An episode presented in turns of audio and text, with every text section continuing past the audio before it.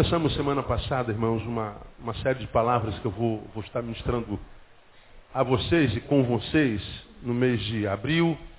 Começando, começamos semana passada, mas vamos até provavelmente ao meado de maio. Conversando um pouquinho sobre, sobre marcas de uma igreja sadia. Nós vivemos um momento histórico, eclesiasticamente falando, no Brasil, dos piores de todo, toda a história. E introduzimos isso na semana passada, quando a gente deu alguns exemplos e algumas marcas de algumas igrejas que a gente tem visto nascer no Brasil e alguns modus operantes, modos existentes no Brasil.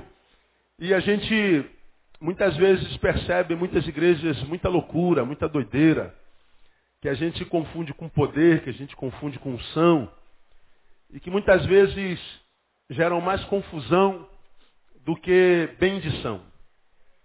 Nós é, mostramos no sermão do domingo passado, nem entramos no texto, só demos alguns exemplos, alguns, algumas características eclesiológicas do tempo que se chama hoje, e propusemos a conversar com os irmãos à luz de Romanos capítulo 16, ah, portanto baseado na palavra do apóstolo Paulo, o apóstolo que mais igrejas edificou, que sabia tudo de igreja, algumas marcas de uma igreja sadia, porque ah, nós vivemos no Brasil uma realidade triste. Nunca tivemos uma igreja tão grande numericamente. Nunca tivemos uma igreja tão pouco influente socialmente. Ah, é interessante como a proporção em que a igreja cresce numericamente, cresce na sociedade a violência, Cresce na sociedade a corrupção, cresce na sociedade o ódio, cresce na sociedade todo fruto da carne. Se você for lá em Gálatas capítulo 5, você vai ver os frutos da carne lá, também do espírito. Do espírito. E à medida que as nossas igrejas vão enchendo, do lado de fora da nossa igreja, ou dessa igreja que está cheia, os frutos da carne vão se proliferando. E parece que o crescimento da, da igreja tem feito mal para a cidade. Na verdade, tem. Porque quando se imagina uma igreja de Cristo, de gente que foi alcançada pela nova vida que é em Cristo Jesus, que, cuja a vida velha já ficou para trás, se ficou para trás, os frutos do Espírito ah, reinariam, graçariam naquela vida. Essa vida, porque tem sido alcançado com essa graça, a igreja tem crescido, quando essa igreja saísse das reuniões e se misturasse com a sociedade, a sociedade por essa igreja seria abençoada. Mas não é o que acontece na prática. Nós nos tornamos uma igreja eventual, uma igreja de eventos, temos eventos, eventos, eventos, e eventos, e mais eventos, e eventos, e eventos. Mas quando os eventos acabam, os indivíduos que compõem o evento não cumprem o papel de sal na sociedade não cumprem o papel de luz. A igreja no Brasil, mormente no Rio de Janeiro, só é vista quando está junta. A gente só percebe povo de Deus na rua quando é domingo. Que a gente sai como barata das tocas com a Bíblia preta debaixo do braço, quando se carrega a Bíblia, porque hoje já não é mais como antigamente. Grande parte de nós já não carrega a Bíblia. Não sei por que razão. Geralmente é vergonha. Não é? Diz que não é, mas é. Você que está aqui sem Bíblia, está sem Bíblia porque tem vergonha de carregá-la. Não, é nada disso, pastor. É isso mesmo. É isso mesmo. Você pode não admitir, mas é. Não é? Então, ah, quando você vai para a aula de matemática, você leva o quê? Leva o livro de matemática, não leva? Nunca esquece. De, de, de, eu ia falar ó, educação moral e cívica. Caraca, eu estou velho mesmo, né, meu? As crianças nem sabem o que é isso, né, irmão? Educação OSPB. Quem estudou OSPB aí? Você é velho igual a mim, meu filho. Né? OSPB, Organização Social e Política Brasileira. Rapaz, misericórdia, né? o sangue de Jesus tem poder, né? É lá do século retrasado. Né? Então, quando a, quando a gente vai para a escola, a gente leva o livro. Agora, quando a gente vem para a escola espiritual, para a igreja, a gente não traz o livro. É, é, é os crentes porcaria que estão por aí. Então, é, essa igreja, ela só é vista quando ela está junta. Agora, quando ela, ela, ela deixa de ser um corpo, e ela então se esquarteja durante a semana, e cada parte do corpo vai cumprir a sua missão no caminho, a gente não acha crente na rua, a gente não conhece pelos frutos. Então, essa igreja é uma igreja que se tornou um sino que retine. Ela faz barulho, mas ela não muda, ela não transforma. Ela lida com o poder de Deus, mas não com a presença de Deus. E nós já pregamos sobre isso aqui na nossa igreja, quando nós usamos aquele texto em que Deus diz para Moisés tirar o povo e levar a, a, caminho, e Deus disse assim, Moisés, vai tranquilo, que eu vou mandar um anjo, o anjo mais poderoso que eu tenho aqui, para guiá-los no caminho. Vai sem medo, porque eu vou mandar um anjo poderoso. Moisés fala assim, Senhor, pode parar. Pode parar. Se ele fosse carioca, ele fala assim, pode parar. Não vem com esse negócio de anjo poderoso, não. Se tu mesmo não fores conosco, o que, que ele falou? Não nos faça subir daqui. Nós não queremos o teu poder, nós queremos a tua presença. Nós não queremos só o teu braço, nós queremos o Senhor inteiro. Né? Hoje nós somos uma igreja que fala muito de poder. Todo mundo cai, todo mundo samba, todo mundo dança, anjo para lá, espada de fogo, anjo de fogo, varão de fogo, carta de fogo, tudo de fogo. E a gente vê muito poder, mas dentro da igreja. Quando termina o poder na igreja, a presença de Deus não acompanha aquele indivíduo que viu fogo no templo, não acompanha ele no caráter, no trato, no dia a dia. É uma igreja que sabe falar a língua dos anjos, dos serafins, dos querubins, mas não sabe falar a língua da esposa, a língua do vizinho, a língua do patrão, a língua do empregado, não sabe falar português. Então é uma igreja que faz, mas não é uma igreja que é. E não é o que? Sal não é luz. E como é que a gente sabe disso, pastor? É só olhar para a nossa terra. Vamos lá, Crônicas 7,14, você lembra da promessa, falamos sobre isso no domingo passado. Se o meu povo se chama pelo meu nome, se humilhar e orar, buscar a minha face, se arrepender dos seus maus caminhos, então eu ouvirei do céu, perdoarei seus pecados e a consequência disso será o quê? Sararei a sua terra. Quando é que a gente sabe que uma igreja está saudável? A partir da qualidade que a gente vê na terra dela. Como é que está a qualidade da sua terra, Rio de Janeiro? Então a gente percebe que a igreja não está influindo na cidade. Então, ah, nesse período que a gente vai passar junto aqui, nesses dois meses, eu queria, eu queria, à luz da palavra de Romanos capítulo 16, tecer alguns comentários sobre ah, as marcas de uma igreja sadia. E como eu falei no domingo passado, pregar sobre isso aqui é perigoso, porque você, aprendendo isso aqui, pode olhar para a sua igreja e falar assim, pô, então estou na igreja doente. E se você descobrir que a tua igreja está doente, vai embora dessa igreja, senão você morre. Acha um lugar saudável para estar. Porque não basta estar na igreja, tem que estar numa igreja saudável. Não basta ser um número no meio da massa, tem que ser um indivíduo equilibrado. E a gente só consegue isso andando com saúde. E vem Paulo, em Romanos capítulo 16, Romanos, talvez, ou, na minha concepção, das cartas às igrejas que Paulo escreveu, foi a igreja mais saudável, a igreja mais equilibrada e a igreja mais influente da sua geração. E ele diz lá em Romanos capítulo 16, vamos comigo. Recomendo-vos a vossa irmã Febe, que é serva da igreja que está em Sencreia, para que a recebais no Senhor de um modo digno dos santos, e a ajudeis em qualquer coisa que de vós necessitar, porque ela tem sido o amparo de muitos e de mim em particular. Diz mais, saudai a Prisca, ou a Priscila e a Áquila, meus cooperadores em Cristo Jesus os quais pela minha vida expuseram as suas cabeças, o que não só eu lhes agradeço, mas também todas as igrejas dos gentios. Saudai também a igreja que está na casa deles. Saudai a Epêneto, meu amado, que as primícias da Ásia, para, que é a primícia da, da Ásia para Cristo. Saudai a Maria, que muito trabalhou por vós. Saudai a Andrônico e a Júnias, meus parentes e meus companheiros de prisão, os quais são bem conceituados entre os apóstolos e que estavam em Cristo antes de mim. Saudai a Ampliato, meu amado no Senhor. Saudai a Urbano, nosso cooperador em Cristo, e a Estaques, meu amado. Saudai a Apeles, aprovado em Cristo. Saudai aos da casa de Aristóbulo. Saudai a Herodião, meu parente. Saudai aos da casa de Narciso que estão no Senhor. Saudai a Trifena e a Trifosa, que trabalham no Senhor. Saudai a amada Pérside, que muito trabalhou no Senhor. Saudai a Rufo, eleito no Senhor, e a sua mãe minha e minha. Saudai a Zíncrito, a Síncrito, e Flegonte, a Hermes, a Patrobas, a Hermas, e aos irmãos que estão com eles. Saudai a Filólogo, e a Júlia, a Nereu, e a sua irmã, e a Olimpas, e a todos os santos que estão com eles. Saudai-vos uns aos outros com ósculo santo.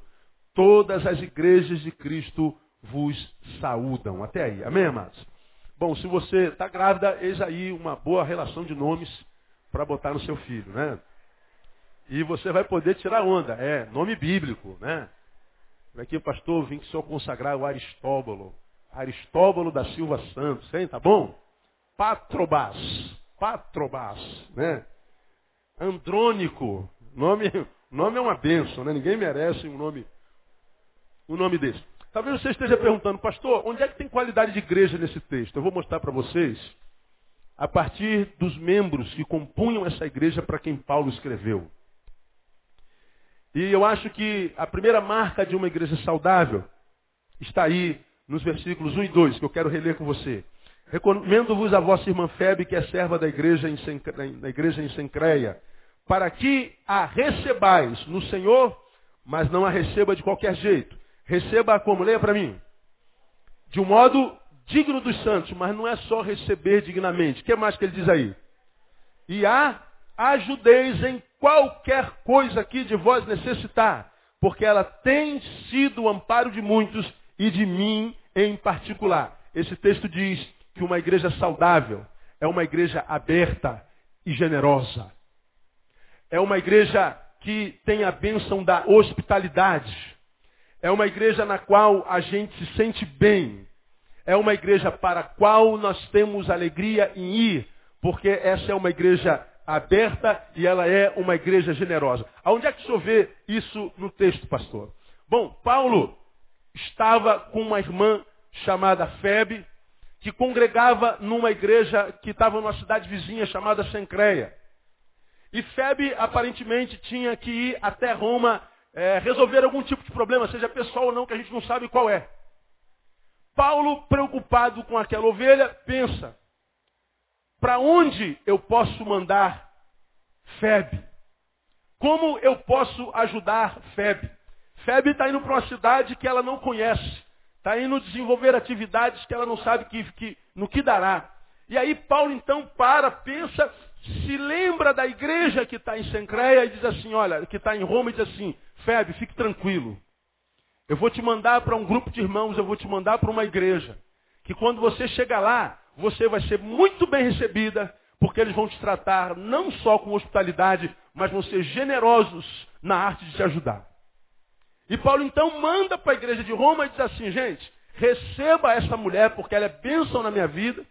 Quero que vocês a recebam, mas não de qualquer jeito, não por obrigação, eu não quero que vocês é, a recebam só porque eu estou mandando uma carta para vocês receberem, porque o pastor da igreja mandou, não. Eu quero que vocês sejam simplesmente o que vocês são, naturalmente, quando o Febe chegar. Sejam para elas o que vocês são para mim. Tratem-na da mesma forma como vocês se tratam, porque eu os conheço. Eu sei da qualidade relacional que existe entre vocês. Eu sei como vocês me tratam, me honram. Porque vocês são saudáveis, eu vou mandar essa mulher que é bênção na minha vida para que vocês sejam bênção na vida dela. Então Paulo manda para a igreja de Roma e eles pede, ele pede para que eles a recebam com dignidade e diz, a ajudeis em qualquer coisa que de vós necessitar. Uma igreja aberta e generosa. Irmãos, eu tenho, eu tenho caminhado por esse país afora e eu tenho visto muita coisa, muita coisa na igreja de Jesus. E na manhã de ontem eu estava eh, meditando um pouquinho sobre essa palavra para pregar hoje. Veio uma, uma, uma, um, uma luz na cabeça, não sei se foi do Espírito Santo ou não, pensando sobre a igreja e, e, e muitas vezes a nossa igreja, a igreja evangélica, a igreja de Deus, ela se transforma num, num, num clube, num clube que tem as suas regras, que tem o seu estatuto, que tem o seu regimento interno, que nada mais é do que o modelo de como nós podemos nos comportar, o que, que nós podemos fazer ou não fazer. E nós nos afiliamos a esse clube e nesse clube dizemos, ó, eu vou me comportar conforme diz o estatuto. Eu vou me comportar direitinho como a liderança desse clube diz que eu tenho que me comportar. Então lá no estatuto está dizendo o que, que a gente pode e não pode fazer. A gente pode usar saia, em alguns lugares pode, no outro não pode. A gente pode usar calça comprida, em alguns pode, outro não pode. Naquele que pode usar saia, alguns dizem o comprimento da saia que pode usar. No outro pode cortar cabelo? Pode, no outro não pode. E a gente vê um monte de regrinhas que estão lá no regimento interno, que fazem parte da funcionalidade da igreja institucionalizada, e que a gente, quando se filia a esse corpo que a gente chama de igreja, mas que muito mais vezes parece com um clube, a gente então vai cumprindo as regrinhas. E porque a gente cumpre as regrinhas, a gente imagina, eu estou cumprindo o meu papel de crente. Eu estou sendo um bom cristão. Eu estou sendo um discípulo abençoado. Eu estou sendo um discípulo exemplar. A maioria dos crentes que nós conhecemos se acham bons crentes, bons crentes, porque cumprem regras, porque cumprem normas, seguem o script direitinho. Disseram que eu não posso virar para a esquerda, eu não viro. Disseram que eu não posso virar para a direita, eu não viro. Disseram que eu não posso usar isso, eu não uso. Disseram que eu não posso falar nada, eu não falo. Eu obedeço o que me mandam. Eu sou uma ovelha obediente, eu sou uma ovelha submissa. E obediência e submissão é uma benção. Mas, questionar, raciocinar as ordens que obedecemos é mais importante do que a obediência em si. Pensem comigo. Vamos a algumas práticas eclesiológicas. Essa palavra é para crente, evidentemente. Bom, como eu vi há bem pouco tempo um pastor conversando comigo, que ele disse, eu até deixo usar calça comprida, mas não no culto. No culto só saia. Eu respeito. Respeito. Está lá porque quer. Agora, no nosso regimento interno, tem o cumprimento da saia que a irmã pode usar. Quando uma ovelha minha vem com uma saia que nós olhando percebemos que pode ter alguns centímetros a menos do que o permitido, nós temos uma comissão nomeada pela igreja que vai chamar aquela irmã, vai levar numa das salas da igreja, vai pegar a fita métrica, medir a saia e se tiver abaixo do permitido, ela é disciplinada. Na cabeça de muitos de vocês, fala assim, pastor, tem que ser assim. Tem que ter regra. Tem que ter norma.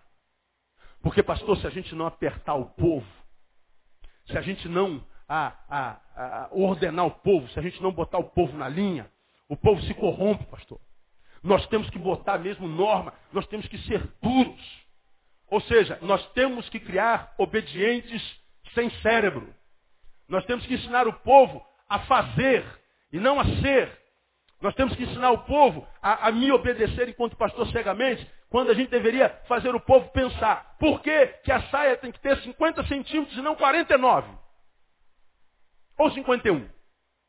Boa ideia. Como atendendo um pastor há bem poucas semanas, eu falei, como é que você trabalha disciplina na sua igreja? Eu falei, depende, você, como é que você trabalha na sua? Ele fala que quando tem é, problemas disciplinares na igreja, ele estabeleceu algumas regras e alguns parâmetros disciplinares para a sua ovelha. Bom, se a pessoa adulterou, tem um, um, uma disciplina. Se ele contou uma mentira, tem outra. Se ele faltou o culto da manhã, ele tem outro. Se ele faltou o culto da noite, tem outro. E geralmente a disciplina é, você vai ficar um mês sentado no banco. Ou vai ficar três meses sentado no banco. Você não vai participar da ceia nessa manhã. Você vai ficar três meses sem participar da ceia. Ele falou assim, lá na sua igreja não é assim não? Eu falei, não. Por quê? Por que não?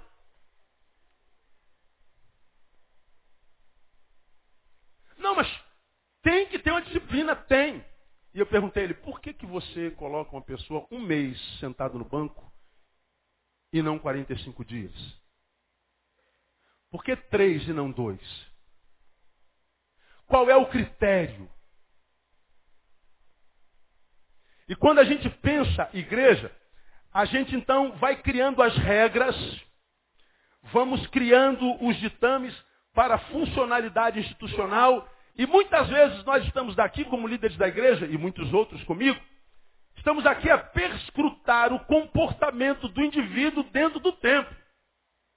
Aqui na nossa igreja não pode usar boné, usar boné durante o culto.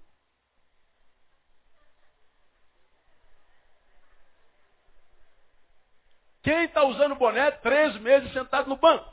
Nós estamos voltados para dentro, preocupando-nos com o comportamento externo de cada um dentro do templo. Agora, quando acaba o culto, como é o comportamento de cada um de nós? Quando o pastor não está aqui te olhando, te vigiando, quando você entra na segunda-feira, na tua semana, que não é semana eclesiástica, não é domingo, como é que você se comporta? Quais são os valores que regem teu dia a dia? O que te impede de pecar? Quais são as forças, sejam ocultas ou não, que te impede de se submeter às tuas tentações? A gente acha que uma igreja existe para reger os passos dos seus membros dentro do templo. E igreja não existe para isso. Igreja não existe para criar cercas ou pastorear. Pastorear não é criar muros, como já falei há, há, há alguns anos atrás aqui. Criar uma cerca que fala assim, ó, vocês só podem fazer isso que eu permito vocês fazerem aqui dentro. É criar cercas e impedi-los de. Não. Pastorear, gente, é o contrário. É derrubar essa cerca e ensiná-los a ir com integridade. Outro sim, quando você usa uma saia ou um centímetro acima do joelho ou um centímetro abaixo do joelho, se está em cima ou se está abaixo, só incomoda a liderança que estipulou aquela metragem. Agora, se você está com saia abaixo ou acima do joelho um centímetro ou outro, e uma pessoa estiver sentada do seu lado com depressão, o comprimento da sua saia ajuda no quê? Se você estiver sentado num culto grande como esse aqui, milhares de pessoas aqui sentadas, e uma pessoa passou pela rua, ouviu o louvor, o teu amor me fascina, mexe com meu coração. E ele estava indo para, para, para Intendente Magalhães para se suicidar, se jogar debaixo de um ônibus. Ele ouve essa música, entra, senta do teu lado. Se você está de terno, gravata ou não, muda no que é a vida dele.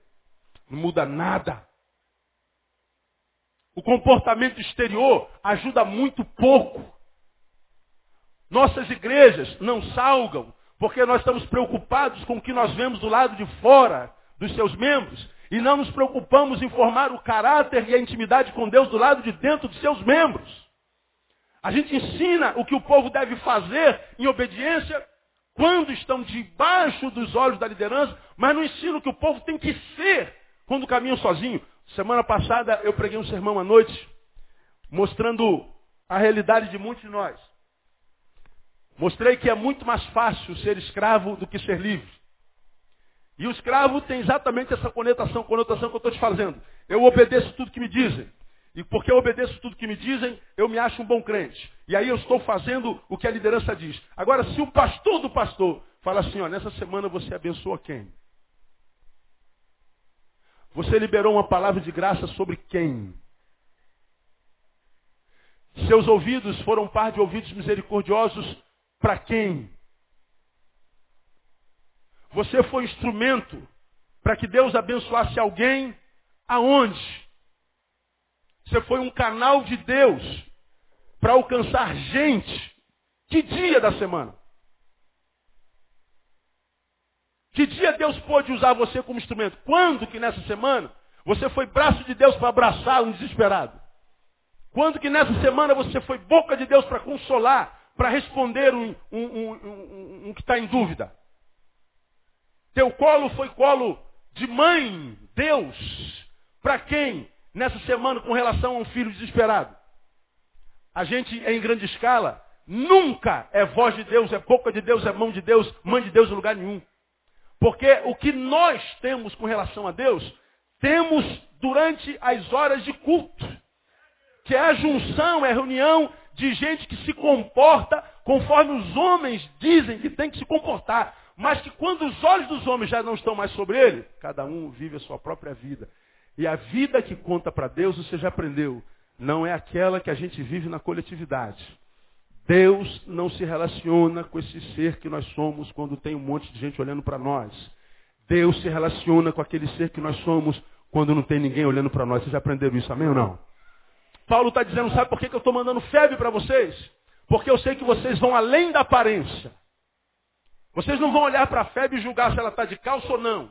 Se ela está de alça ou está de terno. Se ela está com o cabelo cortado ou se ela está com o cabelo vermelho. Febre é gente. E essa gente chamada febre precisa de ajuda. E vocês vão transcender a imagem, a forma e vão ajudá-la com o amor de Deus, com o mesmo amor com o qual vocês foram ajudados e abençoados. É isso que Paulo está dizendo que a igreja de Roma era. Uma igreja aberta, uma igreja generosa. Uma igreja que transcende a aparência. Hoje, nós evangélicos nos relacionamos sempre na base da aparência do que parece ser. Se o sujeito está lá com o comportamento hiperespiritual na reunião, ele é um homem espiritual, ele é um homem de oração. Mas se ele está caladão lá no cantinho dele, de repente barbudão, crente nos barba, barbudão, está sem terno, a gente diz, esse homem não é de Deus. Porque a gente imagina que a bênção de Deus se estabelece na imagem. E o que, que acontece? Geralmente nós entramos nas nossas igrejas e porque cumprimos as ordenanças e os dogmas da igreja, que a gente chama de doutrina, se for buscar na Bíblia, pouco tem de Bíblia lá, mas não, usos e costumes. E a gente então entra para a igreja, é, se enfeiura, porque o crente depois que se converte em grande escala fica feio, fica antipático, antissocial, se torna um crente repelente, e ele diz, sabe por que eu me tornei repelente, pastor? Porque eu não posso mais me misturar com o mundo. É o que eu aprendi, é o que a gente aprende quando a gente é criança na igreja. Igreja no templo e o mundo no mundo. E aí o mundo é cada vez mais mundano e a igreja é cada vez mais insossa. É cada vez mais sal dentro do saleiro. Igreja, deixa eu dizer uma coisa para você como pastor de você, como seu pastor, e como quem tem ministrado a tua vida há mais de 15 anos nesse lugar. Essa palavra é para quem é meu ovelha, se você não é meu ovelha, você não precisa ouvir isso. Eu acho que igreja é lugar de reverência. Eu acho que a gente tem que ter decência e ordem na igreja. Eu acho que nós precisamos viver uma relação ética, uma relação baseada na moralidade também. Só que o que nós teremos de Deus não é a proporção daquilo que a gente faz ou do nosso comportamento dentro do tempo. O que você terá de Deus é a proporção daquilo que de Deus você tira dele fora do tempo. É aquilo que Deus vê em você quando você não está no meio dos crentes.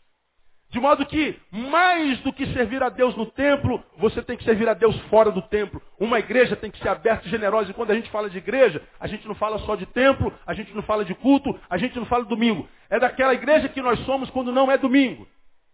É daquela igreja que nós devemos ser quando não é dia de culto, horário de culto. É daquela igreja que eu sou quando eu estou sozinho comigo. E que a despeito disso eu sou templo do Espírito Santo. E se o Espírito Santo de Deus habita em mim, esse Espírito vai me conduzir ao necessitado. Eu vou ser bênção de Deus onde quer que eu esteja. Eu vou ser boca de Deus onde quer que eu esteja. Porque eu sou um crente atraente, não repelente. Eu tenho muita dificuldade com o farisaísmo por causa disso. Com crentes que olham para você e dizem assim, não sei não. Esse cara não parece não. Segunda-feira eu estava com a minha Harley Davidson. Oh, glória. Compra uma Harley Davidson, Maria. Você não vai gostar. Minha moto tem aquele guidão seca sovaco. E vai eu nessa posição. Minha moto é essa posição aqui. Ó. Barulhenta. Lá no Carrefour já ouve aqui quando eu estou chegando. O pastor Neu está chegando. Quando eu entro no meu condomínio, minha esposa sabe lá na última casa onde eu moro que eu estou chegando. Né? É barulhenta. A Harley sem barulho não é não vale nada, não adianta. Parei no Carrefour para almoçar, onde eu sempre almoço todo dia. Postei a moto, aquela barulheira. Aí tinha dois casais entrando no Carrefour. E quando eu parei, eu vi que o casal, quando olhou a moto, eles foram acompanhando a moto, eu fingindo que eu não estou vendo, que eu não sou bobo. Parei a moto. Quando estava descendo da moto, eles pararam, continuaram olhando para mim. Tirei o capacete de óculos escuros, óculos escuros é uma benção. A gente olha por onde a gente quiser, ninguém sabe por onde está olhando, né? Eu estou tirando o capacete, eu estou olhando eles olhando para mim e comentando a meu respeito. É muito comum. Aquele é o pastor Neil, o pastor Neil. Aí eu, eu sento na, na, na, na, praça de alimentação e eles estão sentados do meu lado, eu sento do lado deles eles estão conversando. Esse aí que é o pastor Neil, tal, não sei o quê. Aí a irmã falou assim, uma, uma lourinha baixinha. Esse cara aí que é o pastor Neil, ele nem parece crente. Aí eu olhei para ela e falei assim: não pareço, mas sou. Prefiro não parecer e ser do que parecer do que parecer não sendo. Aí o irmão que estava na frente dela falou assim: esse é o pastor Neil. Prefiro não parecer e ser do que parecer ser não sendo. E é exatamente disso que eu estou falando para você, amado. Crente não tem cara. Crente não tem uniforme. Crente não tem dialeto. Não existe evangeliquez. Não existe um modez evangélico. Existe é fruto evangélico. Pelos frutos os conhecereis. E é o mesmo fruto que havia em Jesus. O Jesus que só não conseguiu se relacionar com os religiosos. Mas um Jesus que tinha papo para prostituta. Jesus que tinha papo para o deputado safado, para o ministro da fazenda chamado Mateus, o, o, o Zaqueu, pilantra, ladrão. Jesus tinha tempo para as crianças. Jesus tinha tempo para o leproso. Jesus tinha tempo para toda a corja humana. Só não tinha tempo para os humanos que se achavam mais humanos do que os humanos normais. Jesus só não tinha relação com aqueles que pareciam ser e não eram. Jesus tinha relação com aqueles que não pareciam nada, todavia eram tudo para ele, porque por eles ele morreu. Uma igreja, ela é sadia, ela é cheia de Deus, quando ela consegue transcender a imagem e a forma. Transcender em duas perspectivas. A imagem, a forma de si mesma. Ou seja, ela independe da aceitação do outro. Ela independe do tapinha nas costas. Ela independe do olhar aprovatório da multidão. Não, porque elas sabem quem é. E quando a gente tem essa identidade de Cristo, o que os outros pensam de nós não muda o que nós somos no coração de Deus. Somos o que somos. E Paulo disse, sou o que sou pela graça de Deus e não porque vocês me aceitam. Agora, muitas vezes nós estamos preocupados com o que vão dizer de nós e muitas vezes sequer sentamos do lado do mendigo. Muitas vezes sequer cumprimentamos o necessitado. Porque se nós sentarmos lá do mendigo, sim, ainda mais se a gente passar na Tiradentes, imagina, você vê um crente conversando com a prostituta, logo, logo nossa língua produz o quê? É. A gente vai para a reunião de oração, lá na célula do pastor Pinudo, e a gente vai ver o crente assim, olha só. Meus amados irmãos, vamos orar pelo pastor Neil. Não que eu queira falar mal de ninguém. Deus, Deus me livre e guarde de falar mal do meu pastor. Mas eu estava vindo para cá e eu vi na Praça Tiradentes conversando com uma daquelas mulheres. Longe de mim esteja falar qualquer coisa contra ele. Vamos orar. E a gente dá as mãos e ora, oh, Deus, abençoa o pastor Neil. Porque o nosso pastor estava lá, a gente não sabe, né, Senhor, o que, que ele estava fazendo. A gente ora. Na verdade, essa é uma fofoca gospel. Essa mulher está denigrindo a imagem daquele irmão que estava lá, quem sabe, cumprindo um papel que nós devemos cumprir e só não cumprimos por causa do medo da nossa imagem. Quando nós deixamos de fazer qualquer coisa que temos vontade de fazer ou precisa ser feito. Guarda isso. É obrigação nossa fazer. E não o fazemos com medo do que vão pensar de mim. Eu estou preocupando-me mais com a minha imagem do que com o meu próximo. Eu estou adorando a minha imagem. E adoração de imagem é idolatria. Idolatria não é só se curvar a um deusinho, a um homenzinho de gesso, a um homenzinho de barro. Idolatria não é só se curvar a uma imagenzinha é, é, é, perfeita, feita pelas mãos dos homens. A idolatria não é só essas pessoas que estão aqui é, fazerem oração para esse Cristo que está aqui. Nós evangélicos abrimos a boca para acusar os idólatras, chamar os católicos de idólatras. E muitas vezes nós somos tão idólatras quanto eles ou mais. Porque se eles adoram o Deus de pedra, nós adoramos a nossa imagem. Nós estamos preocupados com o que pensam de nós. Nós não conseguimos caminhar na contramão da história, mesmo que essa história seja desgraça, caminhar contra ela, porque nós temos medo de ser abandonados, de sermos criticados. Isso é idolatria. É adoração da imagem de si mesmo. Eu amo, eu amo esse texto e vocês vão ver algumas características dessa igreja tremendas. Porque é, elas são claras aqui. Paulo está dizendo, eu estou mandando para Roma, porque eu sei que Roma vai receber Sancreia. Eu sei que Roma vai receber Febe. Eu sei que Roma vai ser bênção na vida de Febe. Vai receber de forma digna e vai abençoar, independente da igreja da qual ela seja. E nós, muitas vezes, com os nossos denominacionalismos doentios, sequer servimos ceia para quem é de uma denominação diferente da nossa. Durante quase sete anos de ministério na minha vida, eu neguei ceia para quem era pentecostal. Porque me ensinaram que é assim que nós somos enquanto batistas.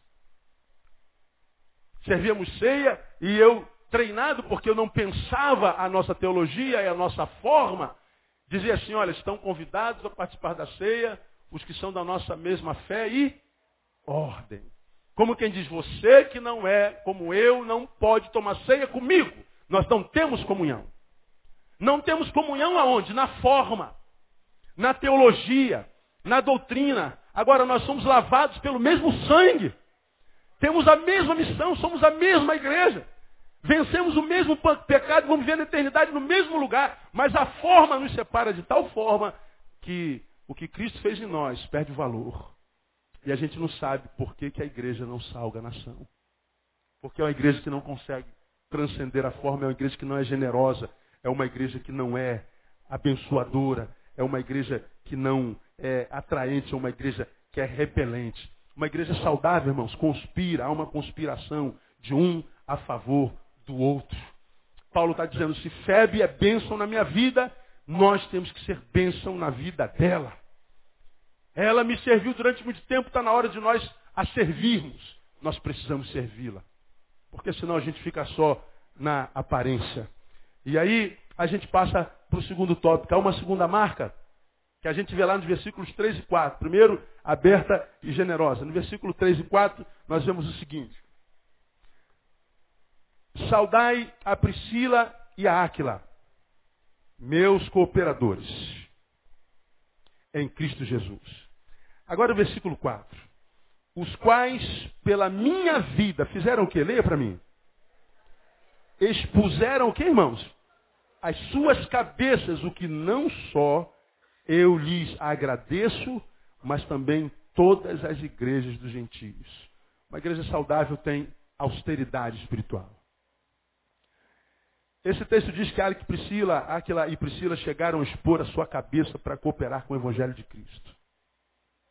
Eles quase chegam ao martírio por fazer valer essa ligação fraterna com Paulo, seu pastor.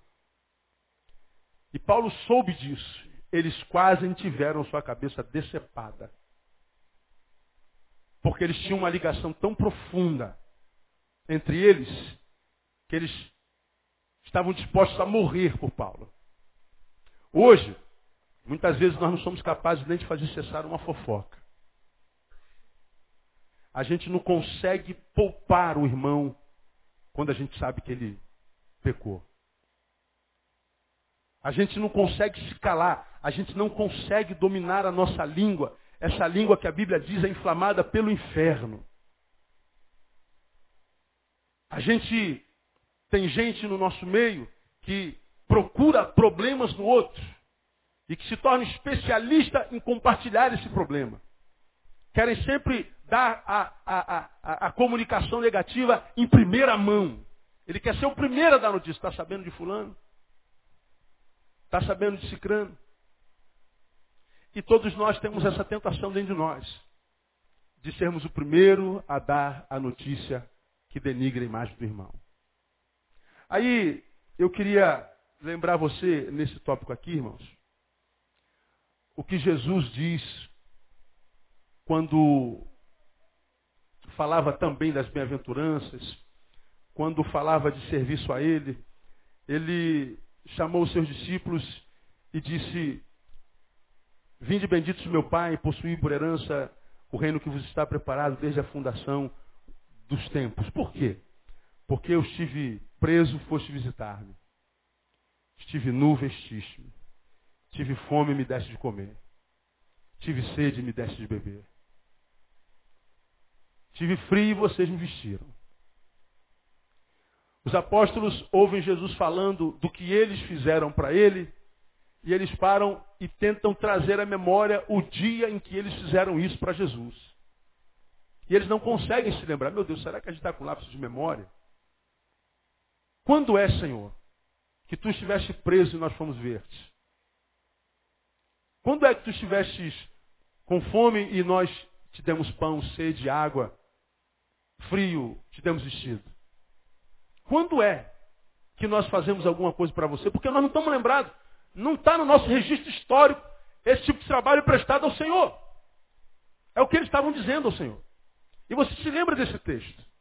Jesus disse assim, olha, quando vocês fizerem a qualquer um desses meus pequeninos, eu quero que vocês saibam vocês estão fazendo para quem mesmo, igreja? Me lembre, por favor.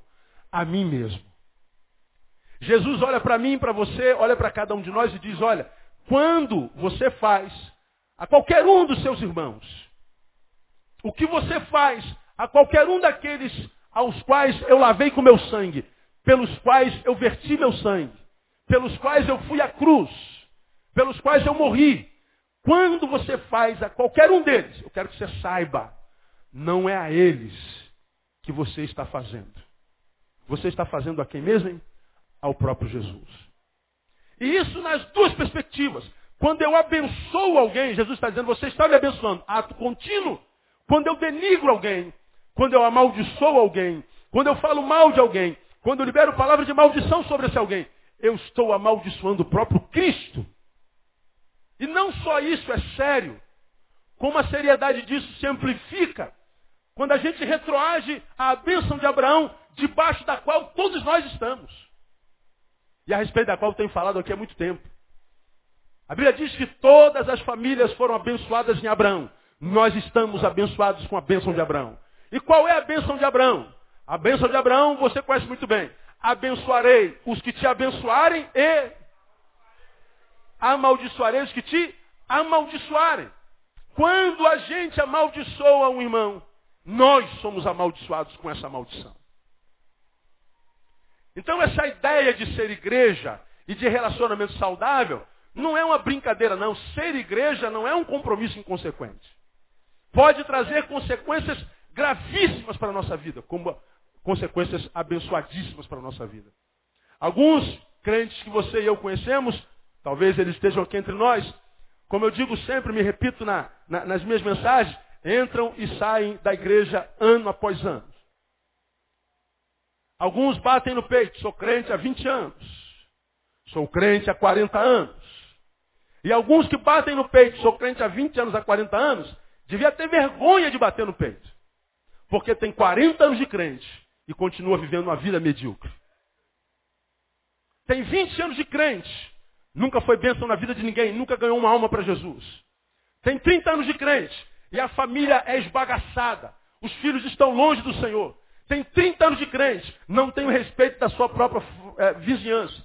Tem 40 anos de crente, é odiado no trabalho. Tem 40 anos de crente e não conseguiu absorver o caráter de Cristo. Bater no peito para dizer do tempo de carteira devia ser uma vergonha.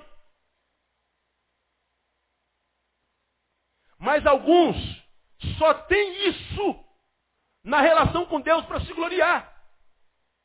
Eu estou há 40 anos na igreja, como quem diz, eu não me afastei como eles. Eu nunca caí como eles. Eu não sou pecador como eles. Eu não fiquei na estrada como eles. Eu estou aqui há 40 anos, sim. Eles ficaram no caminho. Você não saiu do caminho, mas no caminho você tem feito o quê? Como aquela ilustração do diácono que eu contei alguns anos atrás aqui.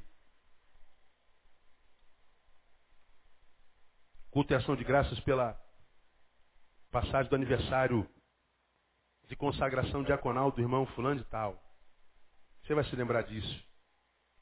Colocaram uma cadeira para o irmão e fizemos aquele culto. Aquele culto de sábado em igreja, que você sabe como é que é, tem meia dúzia de gente. Que se não fizesse o culto, dar na mesma coisa, não perderíamos nada. A gente só não tem coragem de falar.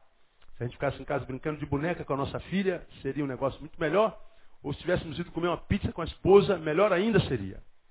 Mas a gente faz o culto de sábado. E aí a gente vai dar o testemunho sobre a vida do diácono João. Não, diácono Aristóbalo, tem muito João aqui.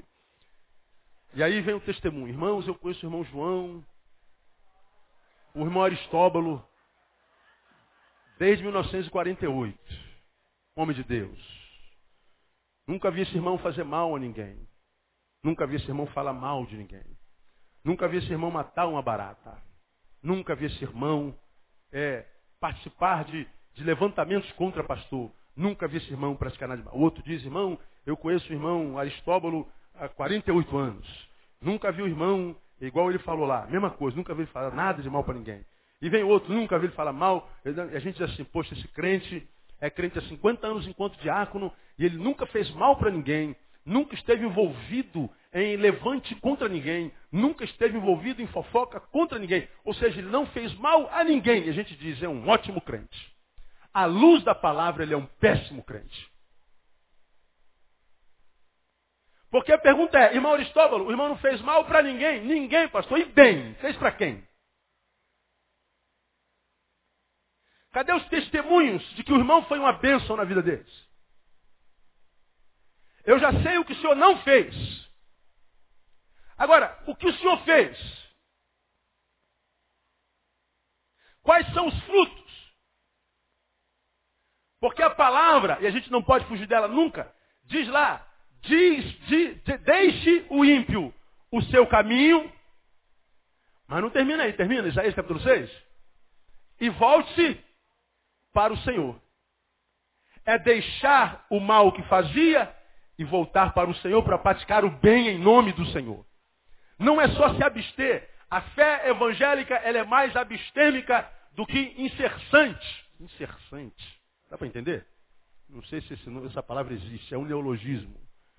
Ela não é de inserção. O crente é mais conhecido pelo que não faz do que por aquilo que faz. Crente não bebe, não fuma, não cheira, não joga. O crente não, não, não, não transa antes do casamento, o crente não. Então a gente sabe tudo que o crente não faz. E o que o crente faz? Vem para a igreja. O crente vem para o culto e canta, o teu amor me fascina, mexe com meu coração. E ouve o sermão do pastor Neil de 40 a uma hora. Agora, irmão, para para raciocinar comigo. Você acha que é isso que Deus quer de você? Que você venha à igreja. Estou terminando minha palavra de hoje. Você acha que Deus quer que você só venha aqui, esquente esse banco, e quando termina esse culto você vá para casa como se nada tivesse acontecido?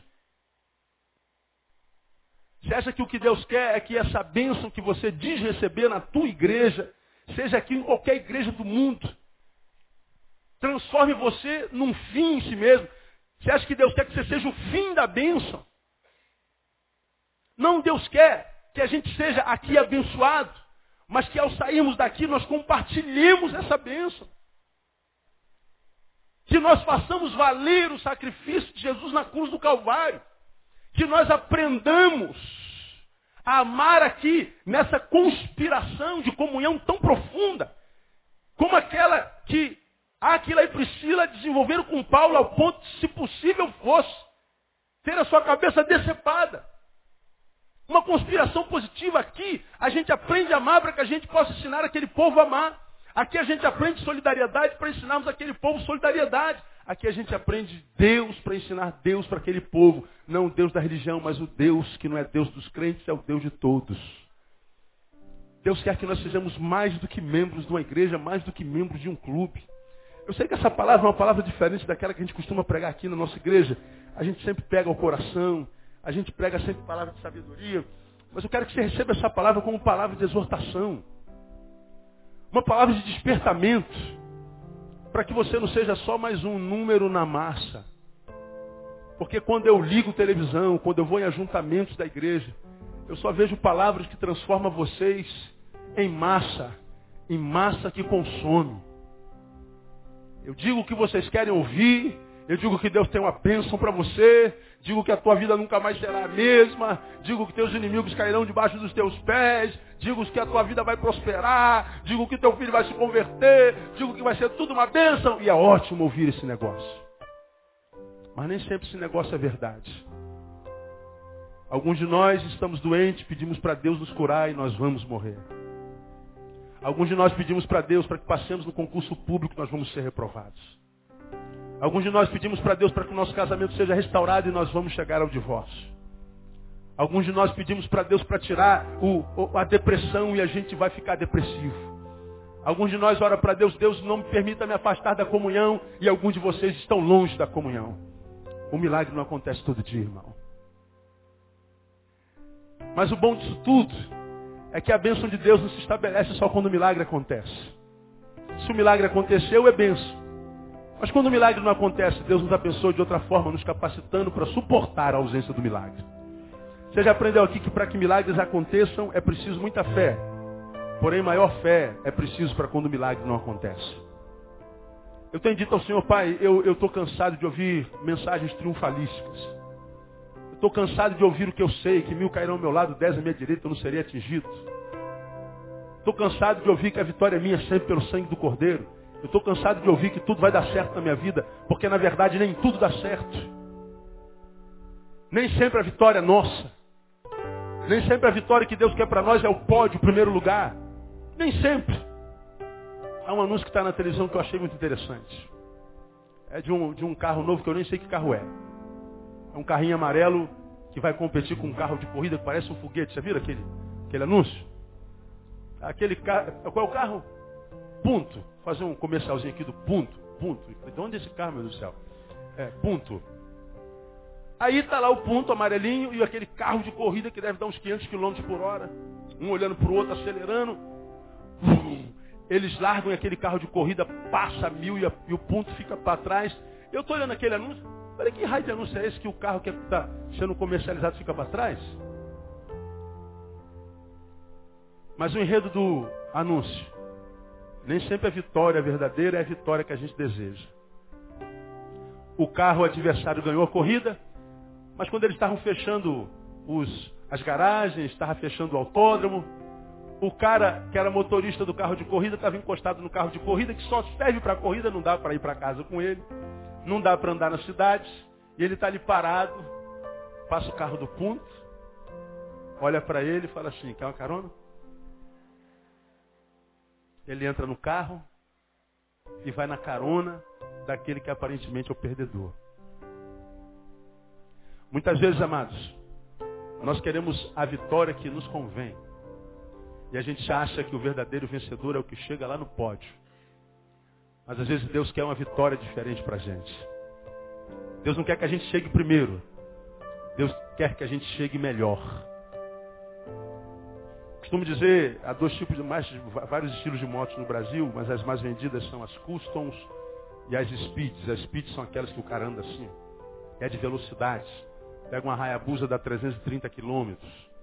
Se você botar lá no, no YouTube, é, moto velocidade, você vai ver algumas gravações o cara bota uma câmera no velocímetro e você vê pessoas dando 300 quilômetros numa moto speed. E tem a custom, que é aquela que você anda alongado. É que a maioria que a gente tem aqui na igreja, com a perna alongada, com o braço lá na frente. A custom não corre muito. Eu costumo dizer que a moto speed é para quem quer chegar primeiro. A moto custom é, é para quem quer chegar mais longe. Ninguém consegue ficar abaixado assim tanto tempo. Na custa a gente passa o dia inteiro rodando. Então uma é para quem quer chegar primeiro, a outra para quem quer chegar mais longe. Nem sempre o campeão é quem chega primeiro. Nem sempre Deus quer que a gente chegue primeiro. Deus quer que a gente vá bem longe. E a velocidade, pastor, na velocidade de Deus. E como é que a gente aprende isso? Vivendo uma vida saudável na sua igreja. É na escola de Deus, é na comunhão. É na comunhão. Então, amado, a bênção de Deus não se estabelece só com a vitória, mas com a nossa capacidade em aprender a perder com dignidade. Nem sempre é chegando primeiro, mas é indo mais longe.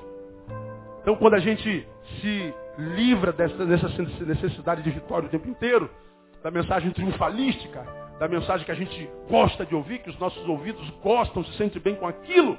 A gente diz, isso é que é a palavra, porque está me botando para cima. É verdade, te bota para cima, mas o efeito só dura durante o tempo do culto. Deus quer que a palavra, quem sabe, doa em você, te chame a exortação, te dê uma sacudidela. Seja uma palavra como aquela, levanta tu que dormes, desperta tu que dormes, levanta-te dentre os mortos. Cristo te esclarecerá. Nós precisamos de palavras como essa. Porque Deus quer mais do que eh, nós temos sido hoje. Um bando de gente que frequenta um clube chamado igreja, que é transformado mais em consumidores do que servos. Deus quer que você seja muito abençoado aqui na reunião, mas quer que essa bênção permaneça contigo quando terminar a reunião. Deus quer que você seja abençoado no ajuntamento, mas Deus quer continuar contigo na tua individualidade. Porque Deus não é Deus domingueiro como nós. Ele é o Deus do domingo, mas Ele é o Deus da segunda, da terça, da quarta, da quinta, da sexta, do sábado, da segunda, do mês, da semana, do ano, da década, da... Ele é o Deus de todos os tempos. Ele disse, eis que estou convosco todos os dias até a consumação dos séculos. Uma igreja aberta e generosa, uma igreja cheia de comunhão, austeridade espiritual, uma igreja que quer mais do que vitória, quer simplesmente fazer a vontade de Deus, porque para isso nós vivemos e existimos. Deus nos abençoe, Deus nos capacite para isso no nome de Jesus. Vamos aplaudir a Ele, vamos ficar em pé.